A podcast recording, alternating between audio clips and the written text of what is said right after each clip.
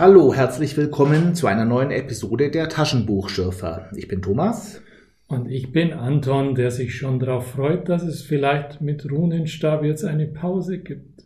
Heute geht es zum vorerst letzten Band der Runenstab Tetralogie. Waren es vier Bände? Auf jeden Fall zu viel. Hm.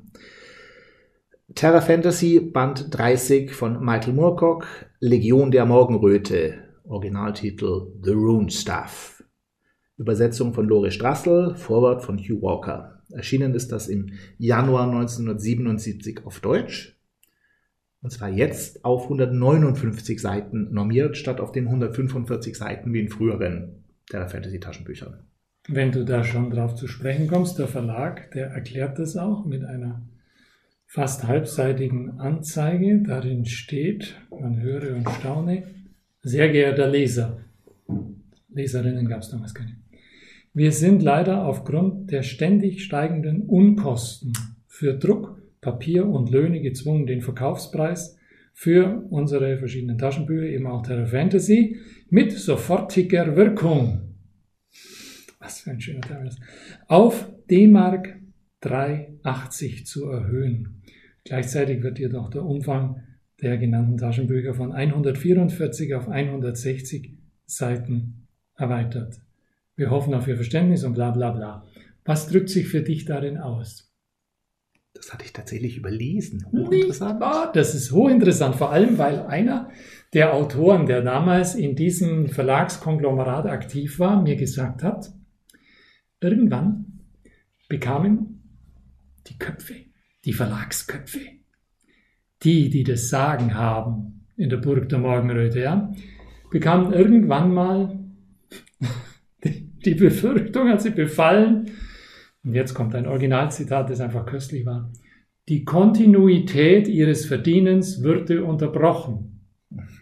Kontinuität ihres Verdienens. Darf man sagen, wer das gesagt hat? Er lebt nicht mehr. Hans Kneifel war das. Und daran musste ich denken, als ich das gelesen habe. Mhm. Da wird der Leser abgespeist mit dem Hinweis, Oh, Menschenskinder um 16 Seiten erweitert. Nicht zu fassen. Drittel ist jeder von Werbung. Aber dafür muss er viel mehr bezahlen. Es kommen bessere Zeiten, denn bald wird das ganz aufgehoben mit der festen Seitenzahl und dann gibt es dickere und dünnere Bände. Ich weiß nicht, ob sie unterschiedlich viel kosten. Das wäre ganz schlecht für die Kontinuität des Verdienens. Ja, sehr, sehr gut, sehr gut, genau. Aber immerhin wird dann weniger gekürzt. Ich habe den Verdacht, dass naja, vielleicht kommen wir drauf, hier wieder ein bisschen zu viel gekürzt worden ist. Also worum geht es in The Right Stuff? Äh, nee, Entschuldigung, wie heißt die the, Folge? The Room Stuff. Danke. Ähm, den Zusammenhang, den sollten wir kurz herstellen. Das dunkle Imperium und seine Gran Bretagne, die beherrschen ganz Europa. Ganz Europa? Nein, ein kleines Dorf in Galliens Westen, wo die hingesch ich glaube, ich bin im falschen. Ich bin jetzt abgedriftet, Entschuldigung. Gallien, also, Gallien trifft's? Gallien schon, aber es Gallien, ach, ist wurscht. Also es geht jedenfalls um ganz Europa außer Burg Brass. Und die wurde in eine andere Dimension entrückt. Wer darüber sehr unglücklich ist, ist der Meliadus. Der hat im ersten Buch dieses Bandes das fasse ich jetzt zusammen, weil ich finde, deine Worte sind zu schade für diesen ersten, für dieses erste Buch, da zu viel Mühe drin zu sehen. Ähm, der Autor hat es sowas von lässig, um nicht zu sagen schludrig hingeworfen, dass es mich das Entsetzen packt. Lass unsere Zuhörer an deinem Entsetzen teilhaben. Der Meliadus, was tut der? Der schmeichelt sich bei Flana ein, das ist die Cousine vom Reichskönig aber er kommt in diesem ersten Buch nicht richtig zum Zug. Und unser Held Hawkmoon, was macht der? Der widersetzt sich mal wieder dem Befehl des Ritters in Schwarz und Gold und gerät mit seinem Schiffchen in glühende Wolken und zwar mitten unter Seeungeheuer. Und dann schrammt er an Land, trifft dort den Bruder des Ritters, Orland Funk, von den Orkney-Inseln. Und ein wundersames Boot erscheint, richtig? Genau. Und mit diesem wundersamen Boot reisen sie zu dritt, also Hawkmoon, der Werk, das ist sein Gefährte, und Orland Funk zur Stadt der glühenden Schatten. Wie sprichst du die? Denark. Erinnert der Name an irgendetwas? Das tun viele Namen hier, aber der speziell. Mhm. Kein Snark? Nein. Nein. Mhm. Also, und dort finden Sie den Jeham, Jehamia Konalias. Darf ich vielleicht vorher noch etwas einschieben? Aber klar. Ich gebe dir nämlich sowas von recht, was diese erste Hälfte betrifft. Ich weiß gar nicht mehr, ob es das erste Buch genannt wird. Das erste Das ist ein bisschen schlampig geschrieben und ein bisschen lieblos. Hawkmoon und der ist, der ist an Bord eines Schiffes mit vielen Seeleuten dran. Die schrammen diese Insel und Hawkmoon, Klippen, brüllte Hawkmoon, wir werden daran zerschellen. Er rannte keuchend zum Ruder und versuchte es herumzureißen. Rettet euch, brüllte Hawkmoon. Ist der allein auf dem Schiff? Gibt's da keine Seeleute? Gibt's da keinen Captain? Ist er der Chef von allen? Ja, Bootsmann, Henker, alles in einem. Einzige, der die Klippen sieht und der Einzige, der auf die Idee kommt, hm, man könnte das Ruder herumreißen versuchen? Und dann später hält er Wache, während die Besatzung auf die Insel schleppte, was sie konnte. Also da braucht man die Besatzung wieder zum Transportieren. Dann taucht, also dieser Ritter aus Schwarz und Gold, das war doch schon so eine Plot-Device, die einfach nur immer auftauchte, um die Helden weiterzuschicken. Diesmal ist es was anderes, nämlich der Bruder William, der Gefährte, Begleiter von Hawkmoon, meint aber auch, es sieht ganz so aus, als hätten wir selbst nicht mehr viel zu sagen. Es gefällt mir absolut nicht, dass uns irgendeine übernatürliche Macht wie Marionetten tanzen lässt. Äh, ja, der Plot schickt die einfach weiter ohne großen Zusammenhang. Es geht sogar so weit, dass Murkok erst als sie in Denark dann sind, einfällt, ha, die haben ja diese magischen Ringe, mit denen sie den Ort wechseln können. Dann hätten sie ja damit auch von der Insel weg können. Dann liefert Murkok später eben erst die Erklärung nach, merkwürdig, dass wir auf der Insel nicht daran dachten. Hawkmoon blickte ihn überrascht an. Ja, sehr eigenartig. Das verdanken wir zweifellos dieser übernatürlichen Macht, die auch unseren Geist beeinflusst. Wie ich sie hasse. Also ich denke, sie verdanken des Moorcocks Plot-Konstruktion. Oh ja. Hm. Hm. Äh, gibt ihr sehr recht. Ein, ein schwache erste Hälfte. Ja, sollen wir mal schauen, wie es weitergeht. In Denark finden sie ein Kind, Jehamia Konalias. Und dieses Kind hat wohl was zu melden, will sich aber neutral verhalten. Und das sieht man daran, dass es einen der Erzfeinde von Hawkmoon beherbergt, den Shenegar Trott. Und der Shenegar Trott ist die rechte Hand des Reichskönigs. Immerhin erfahren wir in dem Zusammenhang etwas, nämlich Nag ist die legendäre Stadt des Runenstabes. Du wartest ja seit Band 1 drauf, dass endlich mal irgendwas mit diesem Runenstab ist. Lange gewartet. Und dann das. Aber es kommen noch mehr Enttäuschungen. Also dieser böse Trott jedenfalls, der nimmt, wie es zu erwarten war, die Funktion des Bösewichts ein. Man scheint, das ist ein zweiter Meliadus. Hätte genauso gut Meliadus sein können. Also er schnappt sich dann das Kind, um über das Kind an den Runenstab heranzukommen. Und dann braucht man, glaube ich, nicht lange rumreden. Hocken und ruft seine virtuellen Soldaten, ähm, ich meine die Krieger der Morgenröte, die, diese magische Armee und er gewinnt natürlich, er gewinnt den Schatz und das Auto und das Mädchen und es ist so stereotyp, man glaubt es kaum. Und dann kommt was, was ich Murkock nicht verziehen habe, auch nicht verzeihen kann. Er bringt den schwarzen Ritter einfach um. Und damit werde ich nie erfahren, wer das war, warum der gehandelt hat, warum der immer kam. Ich fürchte, der ist eine Sphinx ohne Geheimnis. Also das hat mich gar nicht gestört, weil... Du wusstest von Anfang an. Nein, aber er, er fliegt raus und wird nahtlos ersetzt durch seinen Bruder, der durch nichts sich von ihm unterscheidet. Gleiche Funktion hat, das gleiche rätselhafte Verhalten. Also Was glaubst du denn, was der war, dieser Ritter? Plot-Device. Der hat ihn einfach nur weiter, weiter gelenkt. Das gibt's ja mal nicht. Also der Runenstab, der ist irgendwas furchtbar Magisches. Dieser Jeha- Jehamia Konalias ist quasi der Geist des Runenstabs oder sowas. Hat jedenfalls mit dem Runenstab zu tun.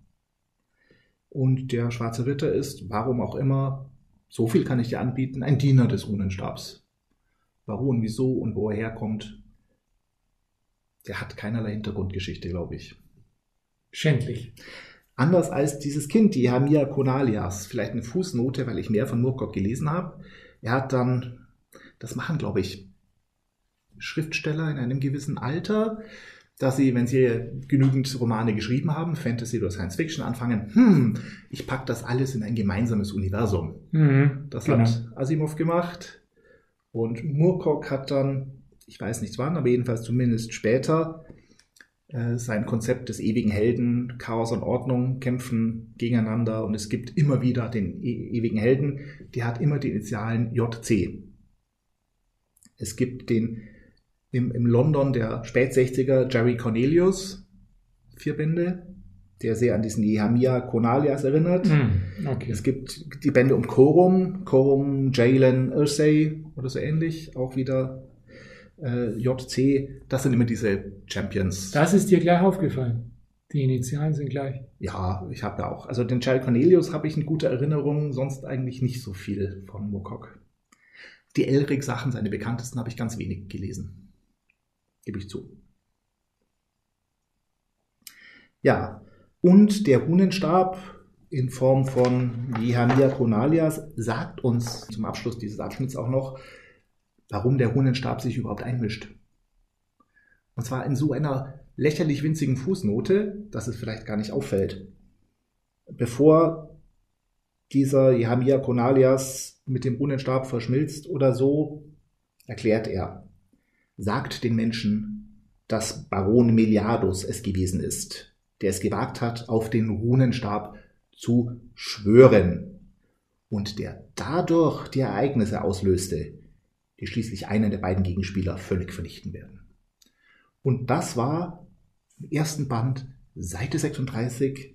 Da ist dieser Baron Meliadus beleidigt, weil er die Frau nicht kriegt, die Tochter von Burg Brass, und will sich an, Burg, an Graf Brass und der Burg rächen und schwört Rache. Dies schwor er beim Runenstab. Und dadurch war das Geschick unabänderlich entschieden. Wieso wird denn das nicht deutlicher herausgestellt? Ja, weil es auch ein bisschen lächerlich ist. Also geht das so schnell? Also dann würde ich das als Waffe missbrauchen. Also wenn, Ja, wenn ich weiß, ich kann jederzeit beim Runenstab irgendwas schwören und setze da doch Dinge in Bewegung, ja, dann besteche ich Leute, das machen, die schicke ich in Herz des Feindes. Also da gibt es so viele Möglichkeiten. Wenn der Runenstab da sofort pariert, wenn man in seinem Namen irgendwas schwört, Mhm. also da fehlt mir vielleicht doch ein bisschen Zusammenhang. Vielleicht hätte Ritter in Schwarz und Gold das erklären können. Genau, der wird es gewesen sein, ja.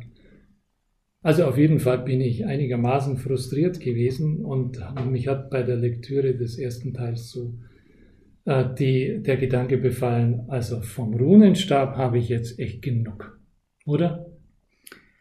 Ist das jetzt dann damit jetzt aus oder kommt noch was nachgeschoben? Wikipedia entnehme ich, dass es neben diesen vier Bänden Runenstab weitere vier Bände Runenstab gibt, mit teilweise anderen Charakteren, in denen Moorcock mehr auf Charakterentwicklung geachtet haben soll. Es ist anscheinend, anscheinend hat es Vorwürfe gegeben, dass die Figuren dieser ursprünglichen Tetralogie ein bisschen platt gewesen seien. Und darum hat er sich bei den anderen Bänden mehr angestrengt. Und Hugh Walker hat sich die Fortsetzungen auch genommen. Das weiß ich tatsächlich nicht, ob die uns Ob die noch kommen. Also sie, sie dreuen irgendwo, aber vielleicht werden wir verschont bleiben. Ja, also es hat schon ein bisschen was von dem Süden. Der Der Süden. Süden, ja. Mehr sage ich jetzt nicht. Es gibt, finde ich, eine Stelle in der zweiten Hälfte, die zumindest ein kleiner Lichtblick ist. Jetzt bin ich aber gespannt. Ich wüsste, welche Stelle.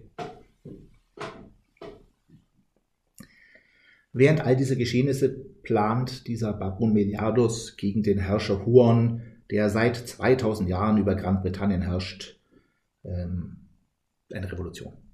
Er will Kalif werden anstelle des Kalifen. Gräfin Flana war eine Nebenfigur im letzten oder vorletzten Band. Dieser William hat eine Nacht mit ihr verbracht, der Begleiter ähm, Hawkmoons. Seitdem ist sie ihm verfallen und hat ihre Seele entdeckt. Und die ist eine Verwandte dieses Kaisers Huon, Mhm. Eckenrum. Und Miladus denkt, wenn er den Huon umbringt und sie anstelle an, auf den Thron setzt, dann kann er die äh, Geschicke des Imperiums leiten. Sie ist sogar die letzte überlebende Okay. Verwandte. Und um diesen Bürgerkrieg geht es dann in der zweiten Hälfte, die ich mir notiert habe. Ich weiß nicht, ob das so ist. Das in Bücher aufgeteilt oder ist das das zweite Bücher. Buch dann? Hm. in Bücher aufgeteilt. Recht willkürlich. Bitte, leg los. Dorian und seine Leute, die wir zum letzten Mal auf dieser Inselstadt, nein, auf dieser Stadt Denark gesehen haben, erscheint bei Burg Brass in der Paralleldimension. Wie sie dorthin gekommen sind, ist unklar, nicht wichtig. Sie werden gefragt, aber wie seid ihr von Amarek in jener Dimension zur Kamark in dieser zurückgekehrt? Hawkmoon zuckte die Schultern. Das kann ich euch nicht beantworten, Sir Bowgentle. Die großen Guten brachten uns hierher, das ist alles, was ich weiß. Die ganze Reise dauerte nur wenige Minuten. Also, der darf sich nicht wundern, dass mir das dann genauso egal ist wie ihm. In London oder Londra bauen sie inzwischen an einem Werkzeug, um Burg Brass mit Gewalt in die ursprüngliche Dimension zurückzuholen. Das geschieht auch. Kommt jetzt der Lichtblick. Nein? Den habe ich erst ganz am Ende. Ah. Aber wenn du was Schönes siehst. ja, ich habe schon vorher einen Lichtblick. Ich rühre mich dann. Also wie ein Uhrwerk fängt plötzlich an, das, das stoppt, es gibt ein kleines Erdbeben, es zittert, es wackelt, das ganze Haus wird plötzlich in unsere Dimension versetzt. Die Kamark ist verbrannt, die Dörfer drumherum sind zerstört. Jetzt ist er vorbei. Da war der Lichtblick. Mhm. Diese zwölf Glockenschläge. War Erzähl, das- erzähl von ihnen. war, fand ich schön erzählt. Die, dieses kaum wahrnehmbare der ersten drei Glockenschläge, so die Helden schauen sich an, war da was in der Ferne? Wir haben doch keine Glocken in der Nähe. Mhm. Dann werden die immer lauter, Stimmt. dann werden die so richtig laut. Der zehnte wird dann schmerzhaft. Den elften überlebt man schon gar nicht mehr. Und beim zwölften passiert's. Das war nicht ganz ohne. Es war einigermaßen unsinnig, wieso das zwölf sein müssen, aber gut, habe ich das halt auch noch geschluckt. Aber der Vorgang Mhm. des Dimensionswechsels durch eine zunehmende Intensität dieser Schwingung, das war hübsch erzählt. Bloß was danach passiert, dann Moment beim zwölften Glockenschlag geht es allen schlecht, es sind praktisch alle tot und am Ende sterben zwei, aber die hatten Vorerkrankungen. Also das war wirklich, uah, uh, Also Was das hat denn ganze Haus wackelt und es passiert nichts. genau. Mhm. Um sie rum ist alles verbrannt. Keine Gran Bretagne da. Wo sind sie? Wir wissen, die sind wohl in London oder Londra, da gibt es ja gerade Revolutionen und Probleme. Die sind abgezogen. Es gibt Bürgerkrieg. Sie entdecken noch eine Sterbende, die dann im Sterben noch so Sachen sagt wie, das scheint mir auch wahrscheinlich, pflichtete sie ihm bei. Hm. Halt, da muss ich kurz unterbrechen. Das ist ja so fantastisch. Das sind diese Sätze, die müsste man sich wirklich einrahmen. Und zwar hat er hier eine Erklärung geliefert für die angenehme, klangvolle Stimme eines jungen Mannes, die sich der Reichskönig geliehen hat.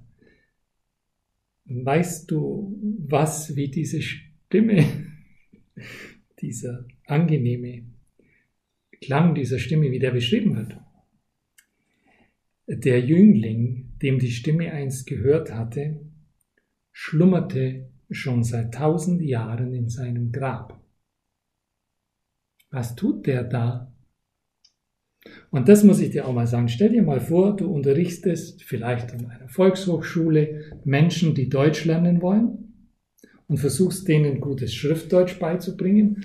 Würdest du sowas zulassen? Eine Erklärung in Klammern gesetzt.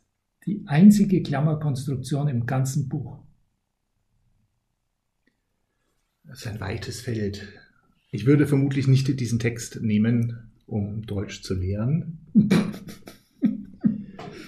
mein Verhältnis zu Klammern ist ein schwieriges Verhältnis. Hm. Ich weiß, sie tun einem nicht gut, Mhm. aber ich kann selber die Finger nicht von Klammern lassen. Echt? Ich muss mich in erzählenden so, Texten. In welchen Texten auch immer. Kommen Klammern vor? Nein. Also in meinen halt. Aber an sich würde ich es vermeiden. Danke. Aber ich mag sie. Mhm. Ich mag sie. Bei Klammern ist für mich immer der, der Erzähler sichtbar, der mit Pantoffeln in seinem Sessel sitzt und das Ganze kommentiert. Da fallen mir noch drei Möglichkeiten der Beiordnung ein, die es genauso gibt. Wieso? Was macht die Klammer da so geeignet? Weil sie so rausfällt und nicht reingehört. Ich gebe dir völlig recht, schlechter Stil. Hm. Kann man durch Kommas ersetzen, bleibt immer noch parenthetisch, durch Bindestriche, Verzeihung, Gedankenstriche. Hm. Ähm, aber doch, die Klammer. Am Anfang von, ach Gott, Race High the Roof Beam Carpenters, nee, Seamer in Introduction, yeah. Salinger. J.D. Salinger, Fänger im mhm. Rocken, Rocken. Ähm, Simo in Introduction. Das war das fast das erste, was ich von ihm gelesen habe. Fand ich toll. Ist ein Erzähler, der vor sich hin erzählt, ohne allzu viel Geschichte. Und schon auf der ersten Seite überreicht er dem skeptischen Leser einen Strauß frühblühender Parenthesen und setzt Klammer, Klammer, Klammer, Klammer, Klammer, Klammer, Klammer, Klammer, Klammer, Klammer. Das fand ich schön. Aber bei der Funktion in so einer Fantasy-Geschichte wäre die Klammer im Grunde, oder äh, erklären wir es über Magira. Bei den Magira-Romanen wäre alles in Klammer, was nicht in den Figuren auf dem Spielbrett passiert. Da ist man dann so richtig draußen. Das gibt es in Magira, aber die nutzen nicht die Klammer dazu, sondern eigene kursive Kapitel oder sowas. War ja nur ein Versuch ja. eines Beispiels. Also es wäre dann ja. da gut anwendbar gewesen. Ja. Und selbst da hätte es mich rausgerissen. Gut, aber so habe ich die, die Funktion, die Klammern bieten, habe ich so nie gesehen. Vielen Dank, aber mach ruhig weiter. Aber ich, ich gebe dir völlig recht, das ist mein verderbter Geschmack, der mich mein Herz für Klammern öffnen lässt. Und inhaltlich kann man in einem Grab schlummern. Also außer man ist ein Vampir jetzt und wartet, bis es dunkel wird. Wieso kann der Huren denn mit der Stimme des schlummernden Jünglings reden? Also vielleicht ist der Jüngling gar nicht tot, sondern schlummert wirklich nur im Grab. Tausend Jahre lang. Tausend Jahre lang. Ich meine, der Huren sitzt auch schon 2000 Jahre auf dem Thron. Ich schreibe Murkock noch einen Leserbrief, wenn das so weitergeht. Wow. Unsere Helden sind jedenfalls wieder in dieser Dimension.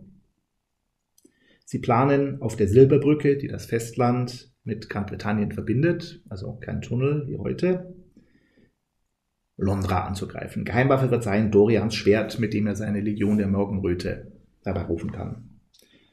Und auch sonst gibt es Ausrüstung. Der Plotkrieger Orland Funk taucht auf und gibt allen Zauberhelme. Ich habe übrigens Geschenke für alle Helden auf Burg Brass mitgebracht.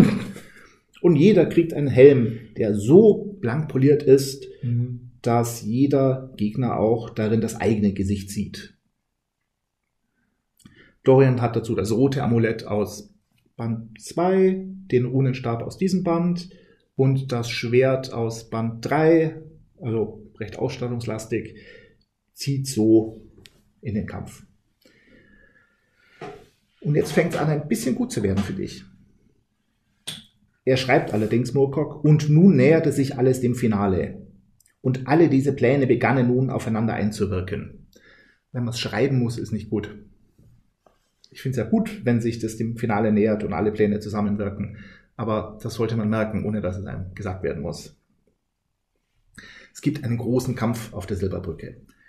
Gleichzeitig gibt es die Revolution in Londra, wo Meliados ein gutes Drittel der Armee für sich gewinnt und die greift den Rest an und Londra steht in Flammen. Das ist halbwegs anschaulich geschildert. Und ich hatte damit gerechnet, dass bei dem Kampf auf der Silberbrücke bestimmt einer stirbt. Bogentle, der Dichter. Dichter sterben immer. Der ist so niedliche Figur. Und da hat er mich dann überrascht, Moorcock. Kommt jetzt der Lichtblick. Ja. Weil es sterben bei diesem Kampf auf der Silberbrücke und das fand ich gut gemacht. Eine ganze Menge. Und zwar wirkungsvoll lapidar im Nebensatz. Ist dir vielleicht zu lapidar, dass sie so nebenbei sterben, aber Oladan fiel, ohne dass seine Kameraden es bemerkten, einsam und ohne menschliche Würde. Graf Brass starb auf folgende Weise. Und so starb Dawerk. Schnitt, schnack, schnack. Also kurz, wie ein Chronist starb, starb, starb. Das Respekt. Und der letzte ist so beiläufig verschieden, dass er das doch dann erzählen will, oder? Von der Galerie, von einem Soldaten versehentlich Ja, versenkt. das ist nicht besonders tragisch. Der geliebte William, so dass wir eine tragische Kaiserin dann haben. Mhm. Mhm. Das, wär- das hätte es nicht sein müssen. Also das war quasi nur ein Missverständnis. Der hätte es Das war ein Missverständnis, ja. Ja, ja. Hm. Flana verspricht, eine gute Herrscherin zu werden. Iselda, Dorians Braut, die mit ihm in den Kampf gezogen ist, hat auch einen Glänzerhelm gekriegt, ähm, ist schwanger. Und der Bruder des Ritters aus in Schwarz und Gold äh, räumt auf. Ich nehme das Schwert der Morgenröte, das rote Amulett und den Runenstab zur Aufbewahrung an mich. Und das war die Geschichte vom Runenstab. Also, wo kam jetzt der her? Ja, der war schon immer da. Der, Das müsstest du doch. der kam aus den Weiten des Universums, richtig? Ja, Ist das so eine Art Begegnung der wievielten Art jetzt gewesen? nicht diese jenseits, er kam von jenseits der Weiten des Universums. Mhm. Aus einer anderen Dimension, der Mutterdimension. Und hat seine Wirkkraft auf Erden entfaltet. Ähm, ja, Wir sprechen jetzt also über ein Thema der Ja. Präastronautik sozusagen. Auch nicht? Wir erfahren es nicht. Wir können nur spekulieren. Bitte spekulier. Nein, bin kein so, Interesse. Das ist, Ich bin so enttäuscht, wenn ich gar keine Antworten kriege. ähm, also es scheint Murkock selbst so wenig wichtig zu sein und so egal zu sein, Mhm. was diese Leute wollen und wo die herkommen und wie das zusammenhängt, dann ist es mir ehrlich gesagt auch herzlich egal. Darf es nicht sein. Ich habe keine emotionale Bindung an diesen Runenstab gewonnen. für unser Projekt ist das unerlässlich Handbuch für angehende Romanautoren der 70er Jahre, Doppelpunkt, Regel 1, lass am Ende deines Romans und umso mehr am Ende einer Tetralogie. Lass keine Fragen offen. Offene Fragen sind gut, sie sind irritierend, verstörend. Wenn man einen sind gut. Erzähler hat, aber der hat ja keinen. Doch, er hat einen. Ja, ein Pseudo-Erzähler, aber Ja. keinen so einen, wie du dir wünschst. Ja, er hatte immer so ähnlich wie beim Wüstenplanet, beim, beim ungleich besseren Wüstenplanet. Sind immer hier kursiv vorne dran. Ähm, wie ein alter Chronist. Drittes Buch. Mhm. Und nun näherte sich alles dem Finale. Die Helden der Camargue schmiedeten ihre Pläne auf Burg Brass. Das ist der Erzähler, der so wie im amerikanischen Film der 40er und 50er Jahre als die Armee der Südstaaten, dieser Fließtext, der am Anfang vom Film schnell kommt. Das ist der. Der Erzähler, der völlig erlässlich ist.